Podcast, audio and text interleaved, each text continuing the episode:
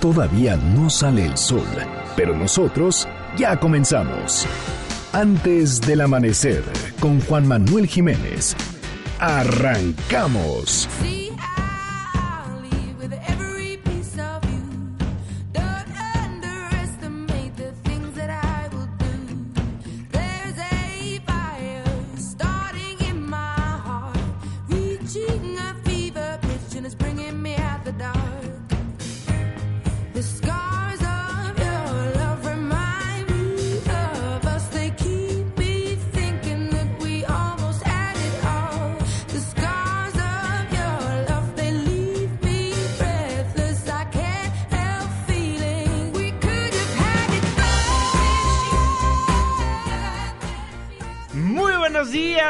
Muchísimo gusto darles la bienvenida a este espacio madrugador de MBS Noticias 102.5. Gracias por acompañarnos antes del amanecer. Mi nombre es Juan Manuel Jiménez y como todos los días, como todas las mañanas, lo invito a que nos acompañe, a que nos sintonice hasta las seis en punto para que desde muy temprano se informe de las noticias más relevantes de nuestro país en este espacio, en este programa que hacemos absolutamente todos, por lo cual lo invito a formar parte de la expresión en línea y nos deje saber lo que opina de lo que le presentamos a lo largo de estos 60 minutos de información.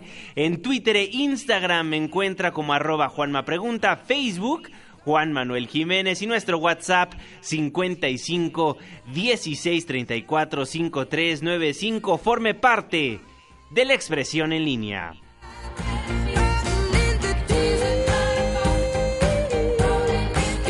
Día de hoy estaremos escuchando a Adele a lo largo de estos 60 minutos. Gracias a Sara Flores por solicitarnos a esta artista, Rolling in the Deep, la canción que escucha a través del 102.5 en estos momentos.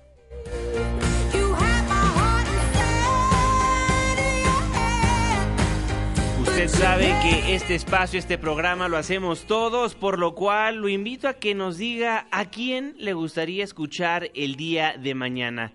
¿A qué artista, qué rola, qué grupo le gustaría que pongamos antes del amanecer? Márquenos, escríbanos en redes sociales. El 10 jueves, la fecha 13 de febrero de 2020, la hora 5 de la mañana con 4 minutos, penúltimo día de la semana, Día Mundial de la Radio, por eso transmitiendo el día de hoy desde la estación Parque de los Venados del Metro de la Ciudad de México. Estamos en MBC Noticias antes del amanecer.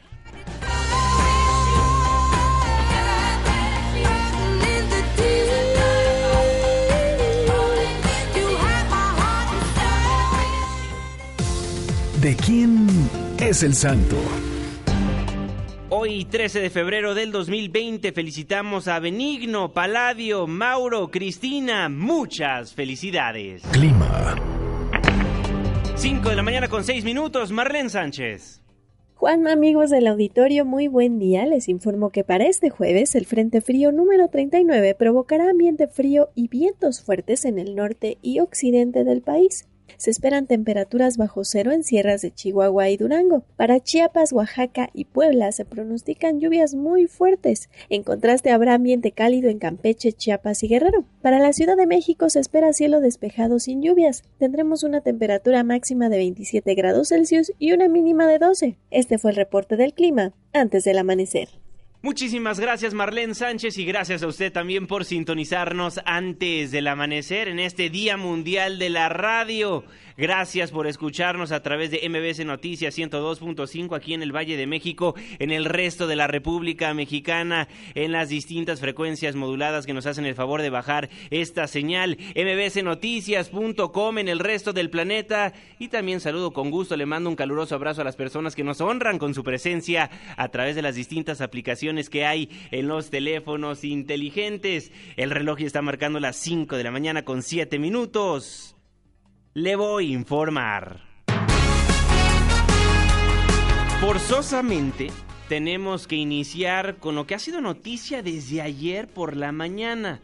Minutos antes de las 9, varios periodistas teníamos información de que habían detenido a Emilio Lozoya, al exdirector de Petróleos Mexicanos, en España.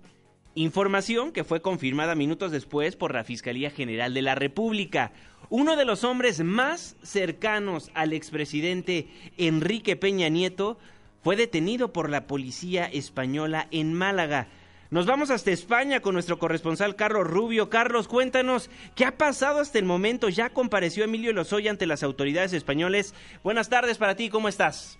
Buenos días, así es. Eh, bueno, el director de Pemex, Emilio Lozoya, declara, ha declarado ante el juez de la Audiencia Nacional, Ismael Moreno, por videoconferencia desde dependencias judiciales en Marbella, a donde fue trasladado anoche tras su detención en la localidad managueña de Benavis, dentro de la lujosa organización conocida como la Zagaleta.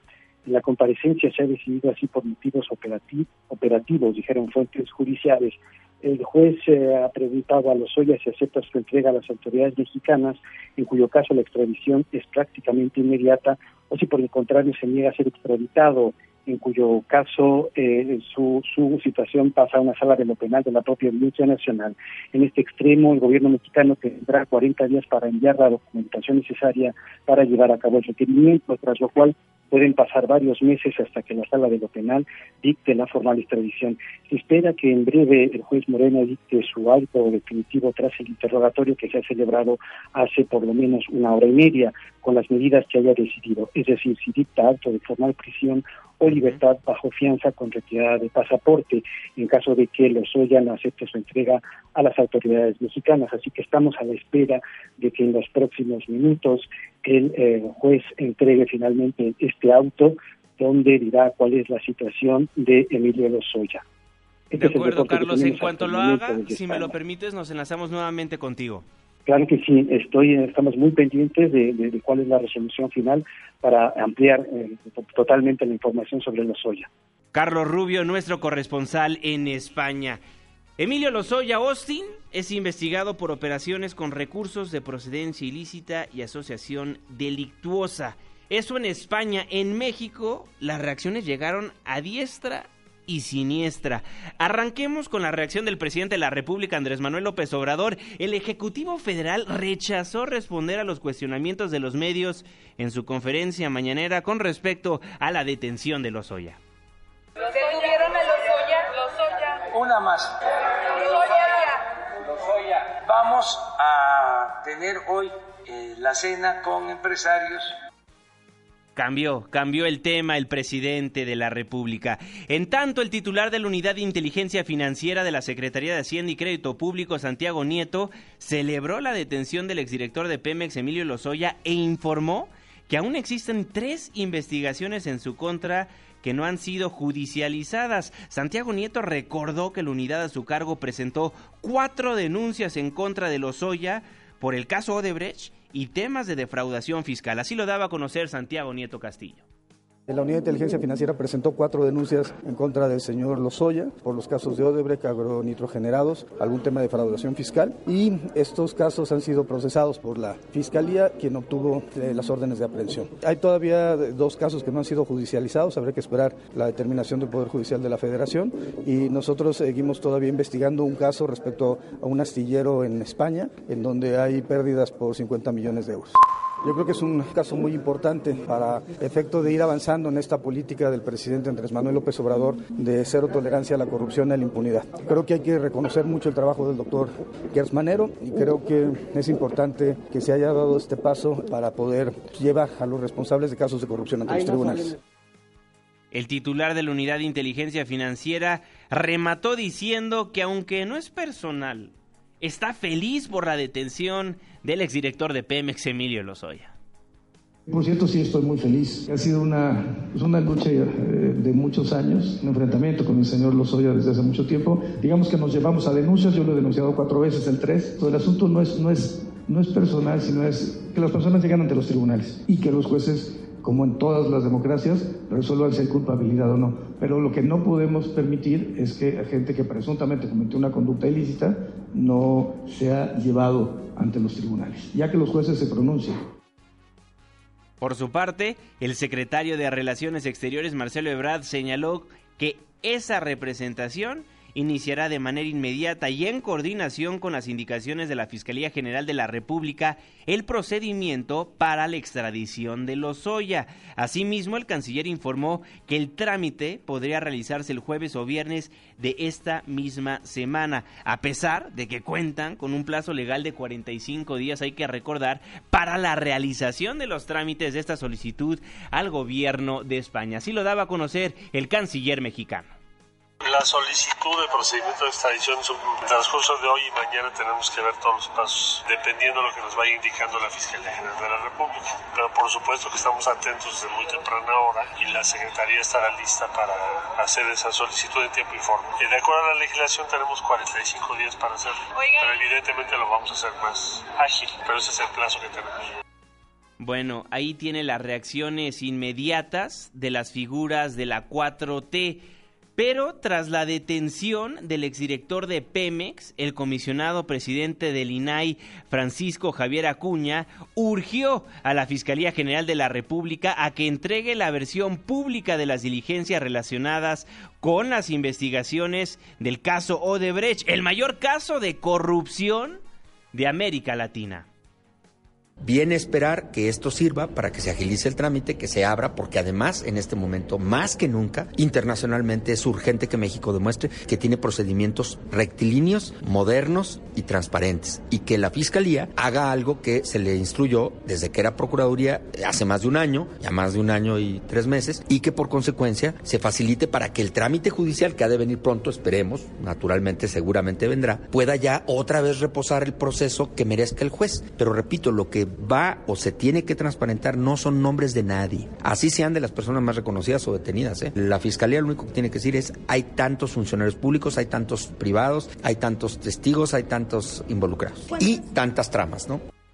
Ahora nos vamos con las reacciones de los priistas. El senador del tricolor, Manuel Añorbe, dijo que su partido no va a defender al exdirector de Petróleos Mexicanos, quien deberá encarar cada una de las acusaciones que le hacen.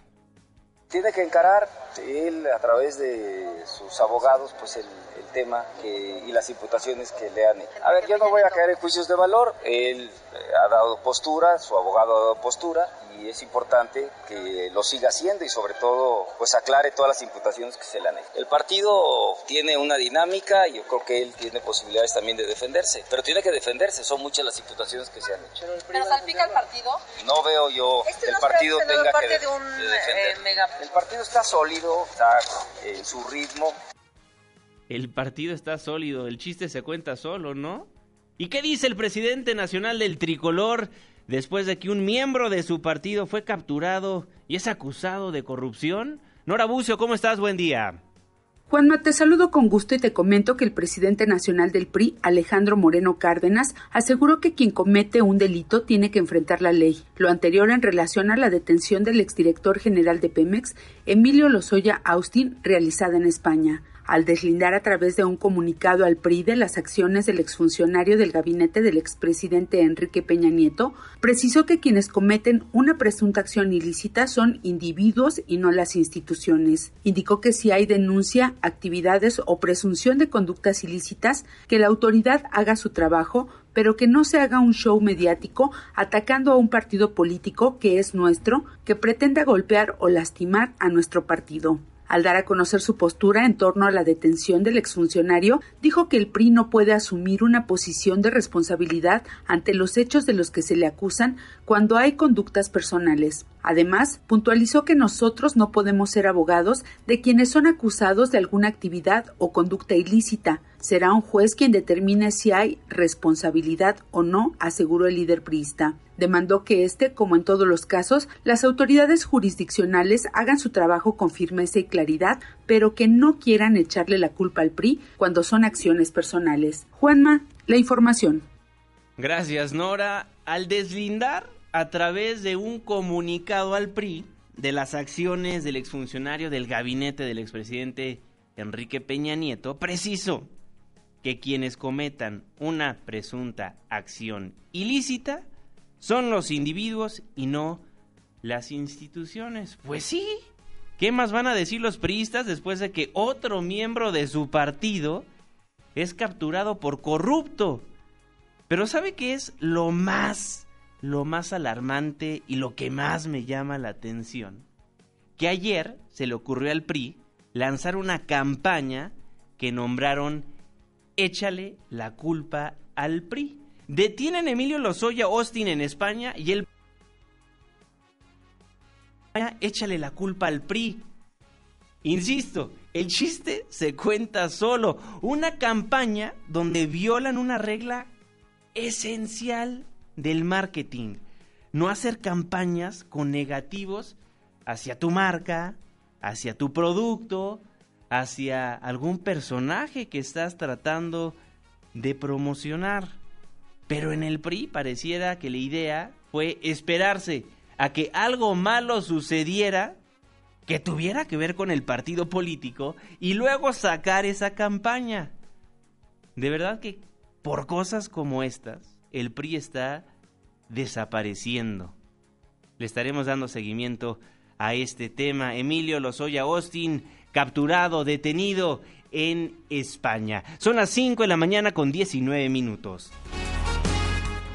Y en otros temas, la Suprema Corte de Justicia de la Nación presentó ante senadores la iniciativa de reformas para el Poder Judicial. El presidente de la Corte, Arturo Saldívar, destacó que la iniciativa no busca los reflectores y advirtió que una reforma estructural a la Corte pondría en riesgo su independencia. Emprender ahora una reforma estructural a la Suprema Corte o al Consejo de la Judicatura Federal pondría en riesgo la independencia del Poder Judicial y lo debilitaría en una coyuntura en que se requiere una judicatura fuerte, independiente y legitimada. La reforma que se plantea es una reforma profunda, de grandes alcances, que toque el meollo del Poder Judicial. Es una reforma sólida, comprensiva, que ataca los problemas de raíz. Es una reforma no de, de, fondo, no de forma. No está orientada a los reflectores, sino a los resultados. En su oportunidad, el consejero jurídico de la Presidencia de la República, Julio Scherer, destacó que el presidente López Obrador retomará sin cambios los planteamientos del presidente de la Corte.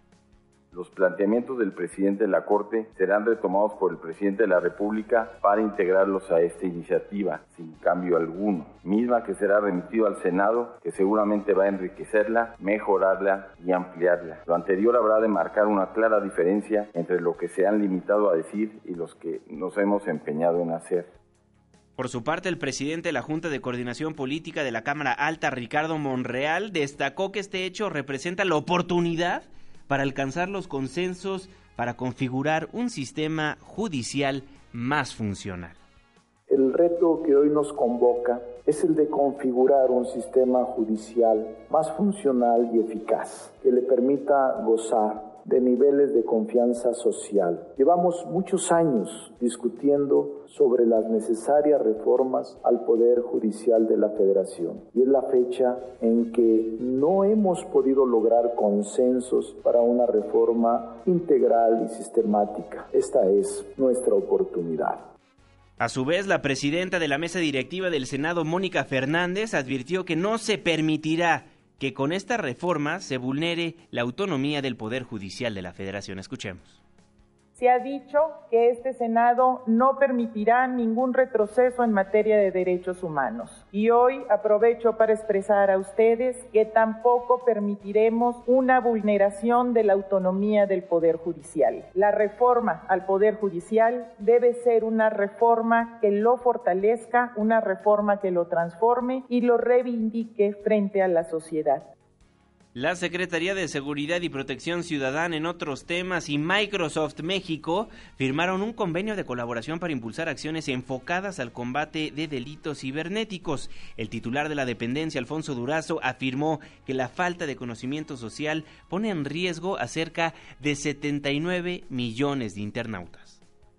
Hay 79 millones de internautas en el país ciberespacio se cometen muchísimos delitos. La falta de conocimiento social, la falta de concientización no permite a los usuarios tomar las precauciones necesarias para evitar ser víctimas de esos delitos. Y cualquiera que sea la situación de los consumidores o participantes en el ciberespacio, es responsabilidad del Estado mexicano brindar condiciones adecuadas de seguridad a todos los participantes En su oportunidad, el director general de Microsoft México, Enrique Perellera, destacó que esa empresa pone a disposición de las instituciones del sector público la unidad de delitos digitales, la cual busca generar una confianza digital a través de la lucha contra el malware de manera global, así reduciendo el riesgo del crimen digital y protegiendo a las poblaciones más vulnerables. Ponemos a su disposición del gobierno mexicano servicios, herramientas e información sobre amenazas y riesgos cibernéticos. Mientras más trabajemos en colaboración para proteger a jóvenes, a nuestros niños, a toda la ciudadanía, tendremos un México más competitivo, que genere más valor para nosotros y para el resto de los interlocutores con los cuales trabajamos. Microsoft y el gobierno federal firman este convenio para impulsar acciones enfocadas al combate de delitos cibernéticos. Son las 5 de la mañana con 23 minutos tiempo del centro de la República Mexicana. Con eso nos vamos a un breve corte comercial, nos vamos a la pausa al regresar. Le platicaremos de la crisis que sigue viviendo la máxima casa de estudios, la UNAM. Presenta todavía planteles educativos cerrados. Hay paro en 12 planteles de la UNAM. Y también hay más casos de acoso sexual en la máxima casa de estudios. Hablaremos al respecto y también en el marco del Día del Amor y la Amistad hablaremos de la violencia en el noviazgo. Twitter e Instagram, arroba Juanma Pregunta, Facebook, Juan Manuel Jiménez, nuestro WhatsApp 55 16 34 53 95. Forme parte de la expresión en línea. ¿Cuáles son los problemas que hay en su colonia, en su barrio, en su ciudad? Cuéntenos a través de las plataformas digitales y también platíquenos de lo que opina de lo que hemos platicado a lo largo de estos primeros minutos de información. Nos vamos al reporte vial. La pausa y ya volvemos.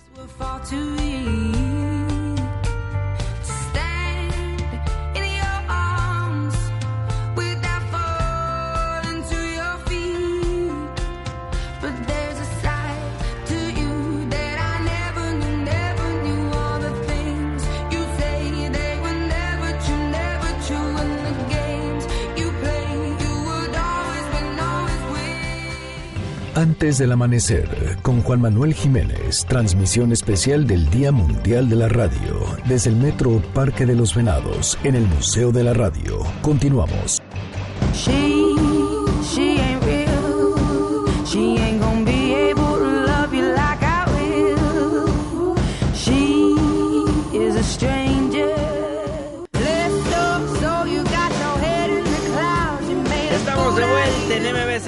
Noticias, gracias por madrugar con nosotros. Yo soy Juan Manuel Jiménez y me da gusto nuevamente darle la bienvenida a este espacio del 102.5. Le recuerdo que nos escuchamos de lunes a viernes de las 5 hasta las 6 de la mañana. Gracias por todos sus comentarios a través de mis plataformas digitales, Twitter e Instagram, arroba Juanma Pregunta, Facebook. Juan Manuel Jiménez, los teléfonos en cabina 5166-1025. El día de hoy transmitiendo en este Día Mundial de la Radio desde el Museo de la Radio en la estación Parque de los Venados en el metro de la Ciudad de México. Rumor has it, Adele.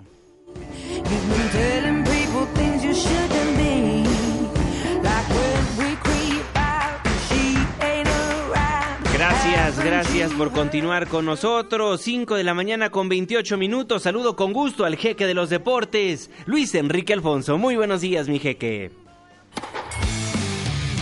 Deportes con Luis Enrique Alfonso. Mi querido Juan, amigos de antes del amanecer, felicidades a todos los que estamos involucrados en, la radio, ¿no? Es el Día Mundial como tal. Y salúdote a ti, Juanma, ves cómo lo digo, somos soy de Cortés. Salúdote a ti, que estás en el Museo de la Radio, allá en el, en el Deer Park, ¿no? En el Deer Park, en el Parque de los Venados. Bueno, Juanma, Pizarro, Rodolfo Pizarro, como tal, su salida al Inter de, de, Miami, deja Monterrey, pero no se dio en los mejores términos. Ahí te das cuenta cuando hay que terminar las cosas lo mejor posible en la vida, como en el fútbol, tratar de, ser agradecidos. finalmente no sabemos si Monterrey no le estaba facilitando y él quería, y también ahí entra otra reflexión que para qué quieres estar con alguien que no quiere estar contigo, ¿no? Y si Pizarro finalmente quería irse, lo logró el equipo eh, de David Beckham, recordemos a este ex astro del fútbol eh, inglés, que es dueño del Inter de Miami, de la MLS, un equipo de expansión, pues requería un jugador franquicia. Además, Diego Alonso estuvo con, con los Rayados, les hizo la maldad y se llevó a Pizarro. O sea, fue a rescindir el contrato de manera unilateral. Pizarro llegó a la oficina de Monterrey y les dijo, señores, ya no quiero estar con ustedes. Aquí está el Inter de Miami que va a pagar los 17 millones de dólares y ahí nos vemos. Esto fue lo que dijo eh, Duilio Davino, el directivo de, de Monterrey, molesto visiblemente porque no querían que se fuera Pizarro, pero finalmente papelito habla, se pagó el contrato y adiós. Pues lista todavía no está. El jugador nos hace ver que, que sí tiene el interés de terminar el contrato anticipadamente. Y hoy yo iré para el ensayo para ver cómo está el asunto. Entiendo que ya están cruzando cuentas y que es muy probable que, que se haga, pero todavía no se ha hecho. Bueno, qué bronca otra vez. Chávez Jr., Juanma. Chávez Jr. Ya le dijo el papá que deje de estar metido en el celular, que deje de estar haciendo barbaridad y media, pero el Junior no entiende. Y arremetió otra vez, pues ahora, contra el Chicharito, ¿no? En pocas palabras, le dijo que, o sea, el delantero del Galaxy, que no, no entiende por qué habla así, o sea, por qué tiene el acento español así, que ni, ni visa de trabajo tiene, ¿no? Hasta ese momento, y que es un mal jugador. A ver, esto fue lo que dijo. Que el Chicharito habla distinto, ¿no? Como que habla diferente, no sé, así como que trae un acento español. Pero es bien difícil, por ejemplo, aprender inglés en tres años, cuatro veces, como hasta adulto uno nunca aprende. Y el Chicharito aprendió español en un año y medio, dos años. ¿Cuánto lleva? Unos cinco años en él. Se pasa. Ni visa tiene y habla parte europeo. Siempre está en el gol, pero es muy mal jugador. Muchos dirán, ay, pues tiene razón, qué mal jugador es. No le atañe, son, son, es una pelea en donde no tendría que estar Chávez y mejor sí preparándose para, si va a seguir en el rollo del, del, boxeo, pues estar mucho mejor capacitado.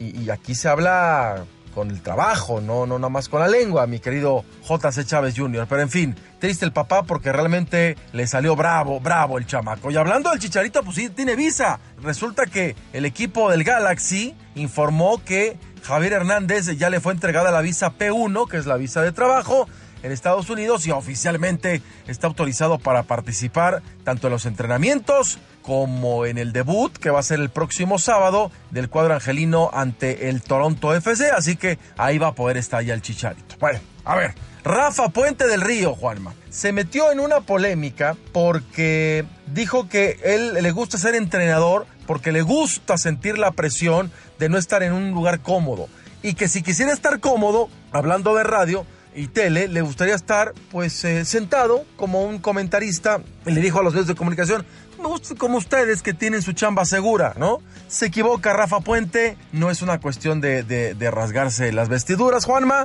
no es porque uno aquí esté cómodo, ni mucho menos, pero pues mira, no hay que comparar un trabajo con otro, porque en realidad tampoco es que sea un círculo de confort estar eh, tras un micrófono chambeando. Se equivoca, esto fue lo que dijo, y le dio en serio a Rafa Puente del Río, el entrenador del Atlas. El día que yo me sienta presionado, pues prefiero dedicarme a algo a lo que hoy ustedes se dedican, que es una profesión que conozco, que he ejercido, que respeto mucho y que, digo, no me dejarán mentir, te, te provee de una zona de confort, de mínimo riesgo. Cruz Azul, Juanma, se recuperaron los lesionados.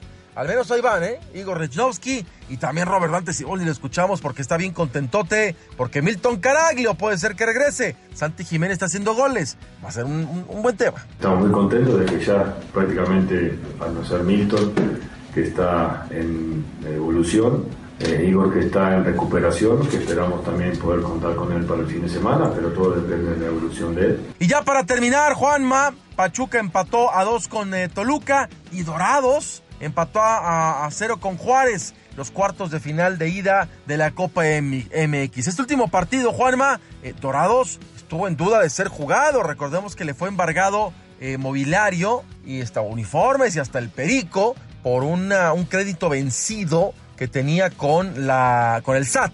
el equipo de Dorados, administración pasada, pero pues la, actual como que no revisó los papelitos y le dieron a Torín porque son los que tienen que, pagar esta, esta multa. Eh, así que pues llamó la atención porque Dorados, si, si no se pone en regla, eh, seguramente ya, ya tiene una prórroga o ya hizo algo porque si no, no hubiera ni siquiera podido abrir el estadio y se jugó la noche de anoche en la casa de Dorados en un tema pendiente, Juanma, porque ha habido equipos en el ascenso que han estado involucrados incluso en lavado de dinero, ¿no? Eh, equipos incluso de la Liga Premier de la segunda división, de la tercera, en donde dueños de dudosa procedencia pues eh, es, aquel como, como el del barrio, ¿no? Dice, ay, pues este tiene un poquito de varo y tiene su equipo. Y le da a los jugadores ahí, son talacheros y les da cuatro mil, cinco mil pesos. Bueno, aquí hablamos de cantidades más fuertes, pero que no saben de dónde salen. Y hablando de eso, Juanma, ya me voy. Nos vemos en minutos en Hechos AM.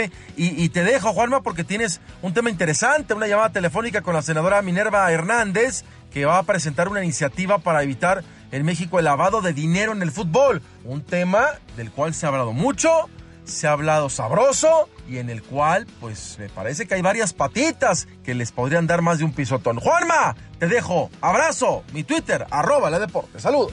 Saludos, mi querido jeque, el jeque de los deportes antes del amanecer. Así es, la senadora Minerva Hernández presentó una iniciativa para evitar el lavado de dinero en el fútbol. Senadora, buen día. Cuéntenos de qué va esta iniciativa. ¿Cómo está? Muy bien, Juan Manuel, a ti y a tu amable auditorio. Pues eh, te platico. Actualmente tenemos la Ley Federal para la Prevención e Identificación de Operaciones con Recursos de Procedencia Ilícita. Eh, esta ley considera un catálogo de 15 actividades que son consideradas como vulnerables, entre otras, por ejemplo, pues los juegos con apuestas, concursos o sorteos, los cheques de viajeros, los donativos, la prestación de servicios de comercio exterior como agente o como apoderado aduanal, o el traslado custodia de dinero o de valores, en fin, son 15 las actividades que están etiquetadas. Sin embargo, bueno, el tema eh, del fútbol, que a decir de GAFI, el Grupo de Acción Financiera Internacional, pues en, diversos eh, estudios, pero el, especialmente fue muy puntual en el de 2009, advirtió sobre las eh, vulnerabilidades del fútbol en cuanto a su estructura, su cultura, sus finanzas y definió que implicaba un riesgo de que el crimen organizado pudiera estar detrás de la adquisición de clubes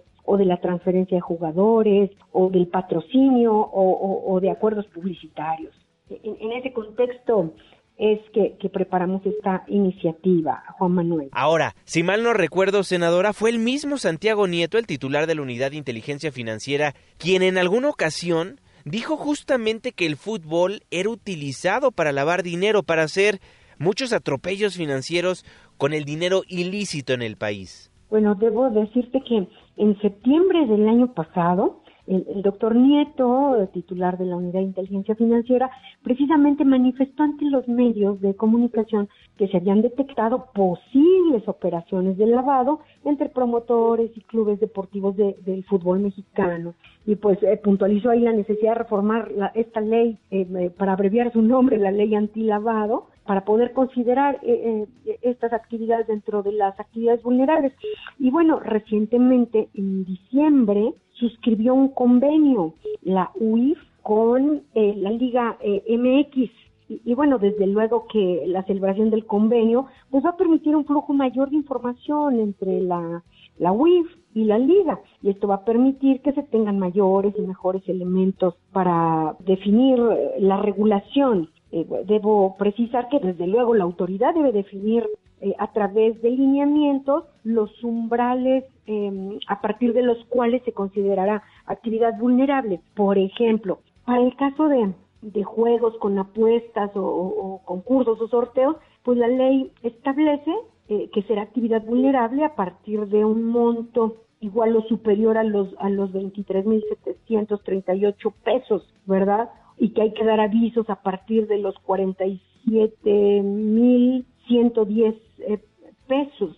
Eh, establece que hay que eh, resguardar la información por cinco años, establece que debe haber visitas de verificación por parte del SAT. En fin, en este caso, bueno, estamos sugiriendo, desde luego, que el fútbol mexicano sea una actividad eh, y, todo lo relacionado con él, una actividad vulnerable y ya la autoridad definirá estos umbrales, como en el caso que te comento. ¿Y por qué lo, lo, pongo? Bueno, lo dice Gafi muy claro, pero además, pues el fútbol mexicano aporta a México alrededor de 192 mil empleos y sus eh, salarios, sus remuneraciones andan en el orden de los 25 mil millones de pesos. Apenas en 2018, pues el impacto que tuvo este sector eh, deportivo ascendió a 114 mil millones de pesos. Y bueno, solo quisiera reiterar que únicamente estamos hablando del fútbol, que se trata desde luego del deporte más popular, el más visto en México. Hay una gran afición, yo misma soy futbolera. De acuerdo, senadora. Solo para que quede muy claro, lo que propone usted es una reforma al artículo 17 de la Ley Federal para la Prevención e Identificación de Operaciones con Recursos de Procedencia Ilícita para que el fútbol sea catalogado como una de las actividades vulnerables al lavado de dinero, ¿es correcto? Lo que queremos es prevenir, la misma ley se llama de prevención.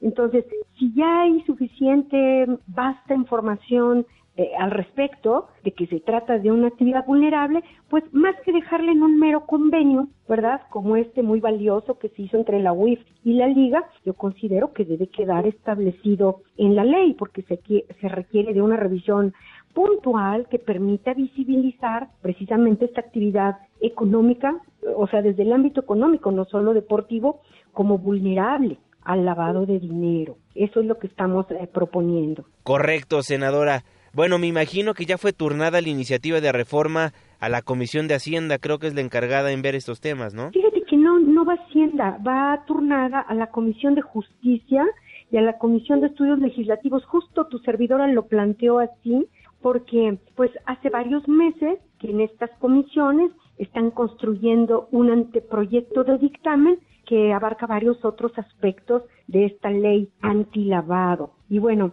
creo que vale decir también que existen precedentes, quisiera complementar un poquito, de actividades vinculadas al lavado de dinero y al fútbol. En 2017, también a través de los medios, yo, yo recabando información para armar la iniciativa, eh, un medio de circulación nacional decía que 168 de 312 instituciones relacionadas con equipos de fútbol tienen sede en alguno de los 18 estados donde hay mayor presencia de grupos delictivos. Y bueno, como parte de mi exposición de motivos, enuncio con mucha claridad de qué estado se trata y cuántos equipos hay en cada uno de ellos, pero podemos hablar de Jalisco, donde hay 29, el Estado de México, donde hay 27, Guanajuato, donde hay 13, Sonora, donde hay 5, en fin, son 18 eh, estados, estados de la República. De acuerdo, bueno, estaremos al pendiente de cómo va avanzando esta iniciativa que presentó senadora Minerva Hernández. Le mando un fuerte abrazo, muchas gracias por tomarme la llamada antes de la amanecer. Igualmente, Juan Manuel, muy buenas noches a todos quienes escuchan y aquí especialmente. Muchísimas gracias. La senadora Minerva Hernández ahí tiene esta iniciativa que presentó para evitar el lavado de dinero en el fútbol. Son las 5 de la mañana con 43 minutos. Mi nombre es Juan Manuel Jiménez. Le tengo más información. Resumen de noticias antes del amanecer. Alrededor de las 11 de la mañana aproximadamente 50 estudiantes encapuchados tomaron de nueva cuenta las instalaciones de la preparatoria 8 donde ayer por la mañana se habían reiniciado actividades luego de que el lunes un grupo de padres de familia y alumnos, alumnos antiparo, recuperaron el plantel. Los paristas ingresaron por la mañana como todos los alumnos lo hicieron, pero ellos se prepararon, se reorganizaron y momentos más tarde tomaron nuevamente las instalaciones. Igual no les pareció a los paristas la manera en la que ayer se retomó el plantel para tener clases. Y ahorita lo que están haciendo desde mi punto de vista está mal. ¿Por qué? Porque no ven a futuro lo que nos puede afectar a todos como alumnado. Sí, vamos, ahí está, vaga, vaga, vaga, vaga, vaga, vaga. Váyanse, váyanse. Son menores para una cosa, pero para otra cosa no son menores. Dejen estudiar, dejen estudiar. Ya se metieron los padres a esta riña en la UNAM, a este encontronazo entre paristas y alumnos.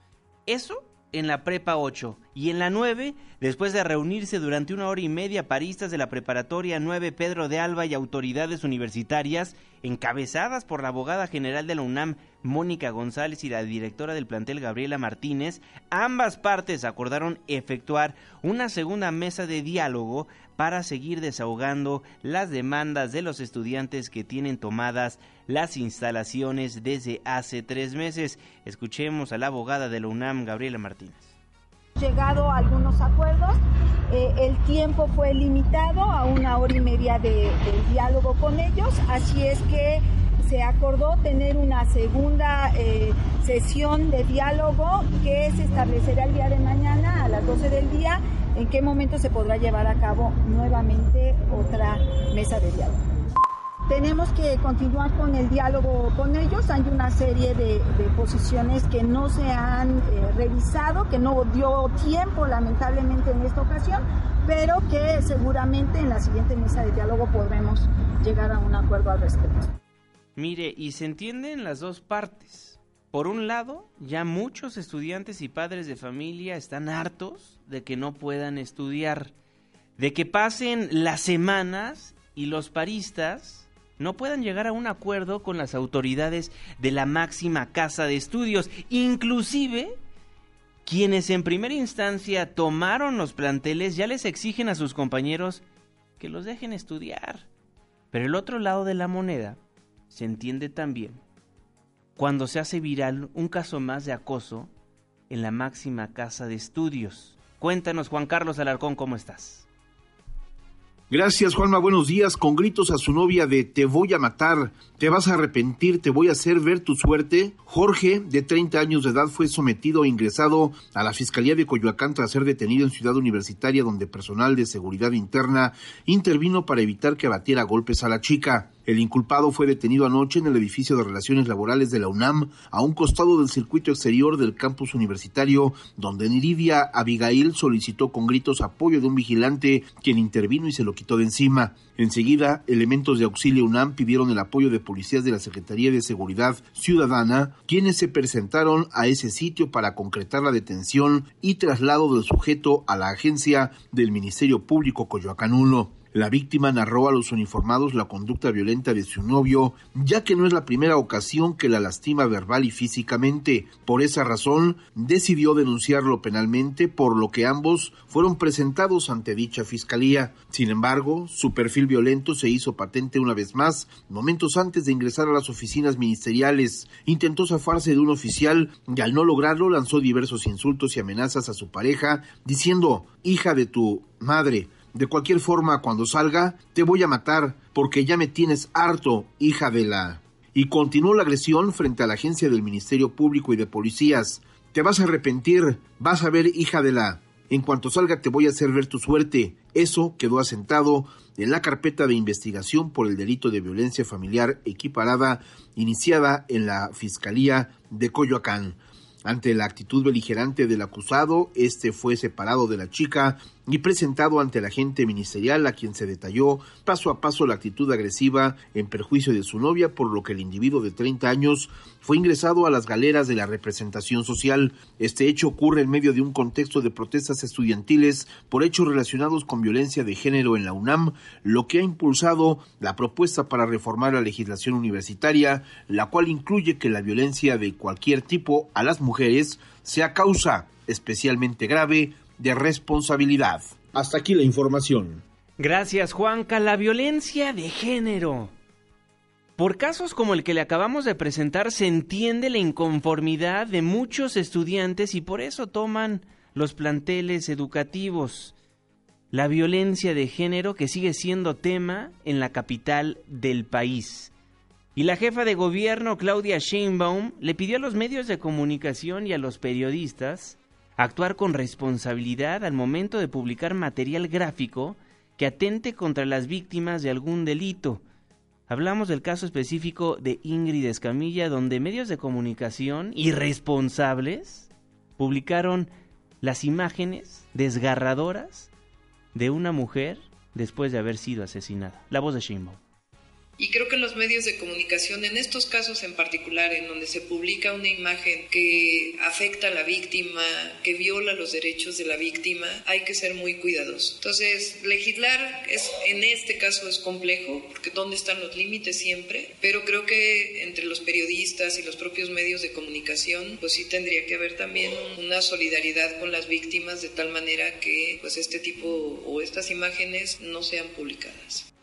Muchas veces estamos en total desacuerdo con la jefa de gobierno, pero en esta ocasión tiene toda la razón. Hay medios irresponsables que publican esas imágenes para el morbo de algunos. Y la mandataria también aseguró que hay mayor denuncia de los delitos que afectan a las mujeres y anunció la implementación de políticas internacionales para disminuir las violaciones y estamos trabajando en varios programas, no solamente la alerta de género y las 11 acciones, sino en particular en lo que tiene que ver con violación. Estamos buscando políticas que se han implementado en otros países para poderlas implementar en la ciudad. Estamos en contacto ya con la Embajada de Francia, con la Embajada de España, que recientemente nos reunimos, que han desarrollado distintas acciones que han permitido disminuir el delito de violación. Por su parte, la titular de la Fiscalía General de Justicia de la capital del país, Ernestina Godoy, advirtió que se analiza la posibilidad de presentar una iniciativa que sancione de manera ejemplar la difusión de imágenes de personas víctimas de algún delito. Subrayó que las imágenes de alguna víctima no solo es una ofensa para ésta, sino para la familia y para la sociedad entera. Lo anterior, pues deriva también de las publicaciones en medios escritos de la imagen del cuerpo de Ingrid, cuya filtración de fotografías y un video del principal sospechoso del crimen motivaron el inicio de una carpeta de investigación. Eso sí, descartó que la filtración de imágenes afecte al proceso penal. Esta vez me parece que fue excesivo, fue una, una ofensa no solamente a la familia, no solamente a las mujeres que ni, que ni muertas nos respetan, sino fue una ofensa a la sociedad. Me parece que esto no podemos permitirlo. Inmediatamente fueron ya citados no solamente los peritos, porque quienes llegan son seguridad ciudadana. Los primeros que llegan los primeros respondientes es seguridad ciudadana. Entonces hay toda una cadena que están siendo ya citados, pero queremos ir más allá, porque es un asunto que tenemos que combatir. La tendencia número uno en las redes sociales en estos momentos es Ingrid Escamilla Fotos, porque derivado de que algunos publicaron en las plataformas digitales estas imágenes atroces, estas imágenes desgarradoras, preocupantes, alarmantes, se hizo esta, esta campaña en redes, Ingrid Escamilla Fotos, para que usted suba una fotografía amable, donde sonría, algo que le guste, un paisaje, para evitar que salgan las imágenes de Ingrid cuando pone en algún buscador el nombre de esta víctima. Ingrid Escamilla Fotos. Son las 5 de la mañana con 52 minutos tiempo del centro de la República Mexicana. Muchísimas gracias por hacernos el favor de sintonizarnos antes del amanecer a través de la señal que sale del 102.5 de su frecuencia modulada en este 13, 13 de febrero de 2020. Fíjese que un día como hoy, pero de 1822, las Cortes de España desconocían los tratados de Córdoba que establecían la independencia de México. Y el día de hoy es el Día Mundial de la Radio.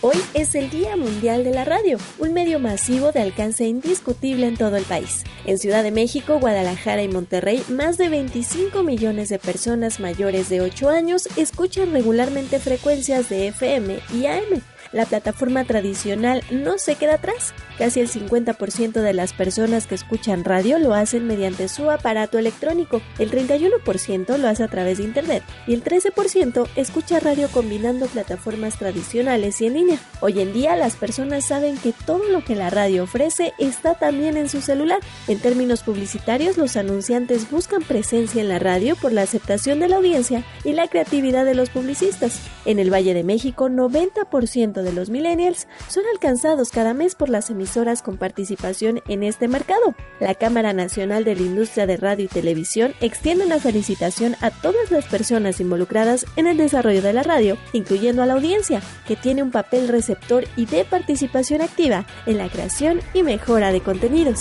¡Feliz Día de la Radio! Feliz día de la radio, muchísimas gracias por sintonizarnos antes del amanecer el día de hoy transmitiendo desde el Parque de los Venados. Nos vamos a Estados Unidos, nos vamos con información internacional porque los demócratas dan de qué hablar. Maru de Aragón. Hola Juan Manuel, buen día a ti y a quienes nos escuchan. Se está intensificando la lucha interna dentro del Partido Demócrata de Estados Unidos en torno a quién deberá ser el candidato que enfrentará a Donald Trump en las elecciones de noviembre próximo. So thank the people of New Hampshire for a great victory tonight. Las dos primeras primarias, Iowa y New Hampshire, han dado la victoria al senador Bernie Sanders, seguido por el exalcalde Pete Buttigieg. La sorpresa fue que en tercer lugar quedó Amy Klobuchar, senadora centrista que está trayendo los votos de los electores moderados que temen a las políticas socialistas de Sanders. En cuarto lugar está Elizabeth Warren, también de izquierda, y en quinto lugar, muy lejos, el ex vicepresidente Joe Biden, considerado por muchos demócratas como el candidato que podría vencer a Trump. Aún faltan muchas primarias, pero la perspectiva de que los demócratas nominen a un socialista tiene muy nervioso al liderazgo demócrata, que sabe que perdería fácilmente la elección contra Trump. A la gente le gusta Sanders, es un hombre honesto, dice Ed Rendell, ex gobernador demócrata de Pensilvania. Sin embargo, subraya que Sanders no ganaría en noviembre porque los estadounidenses no van a votar por un socialista.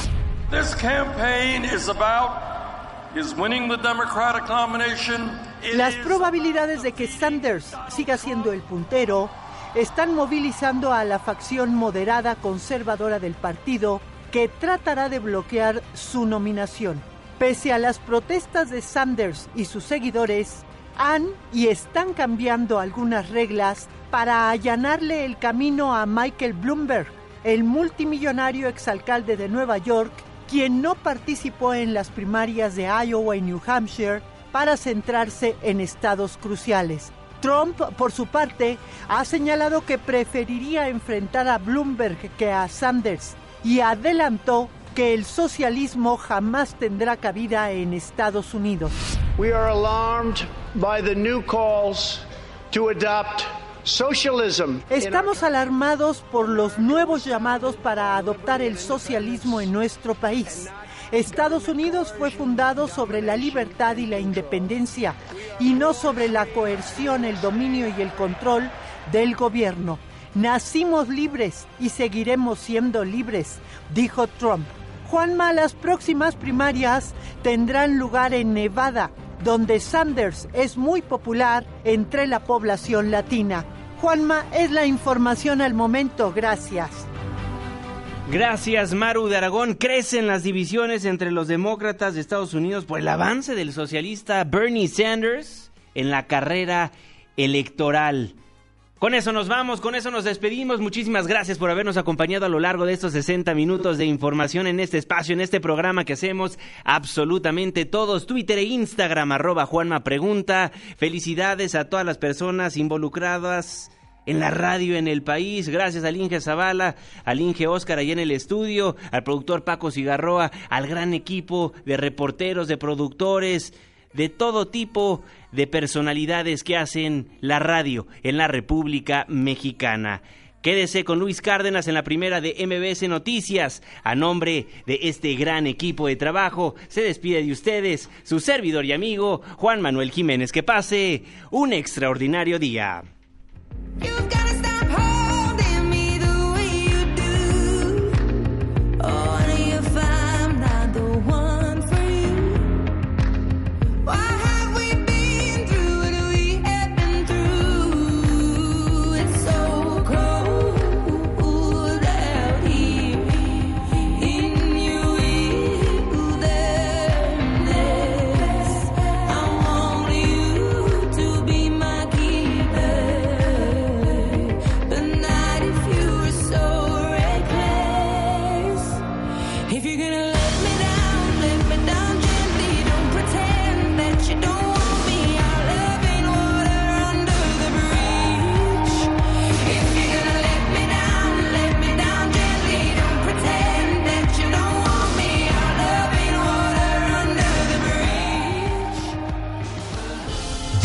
Casi sale el sol. Nos escuchamos mañana en punto de las 5, antes del amanecer.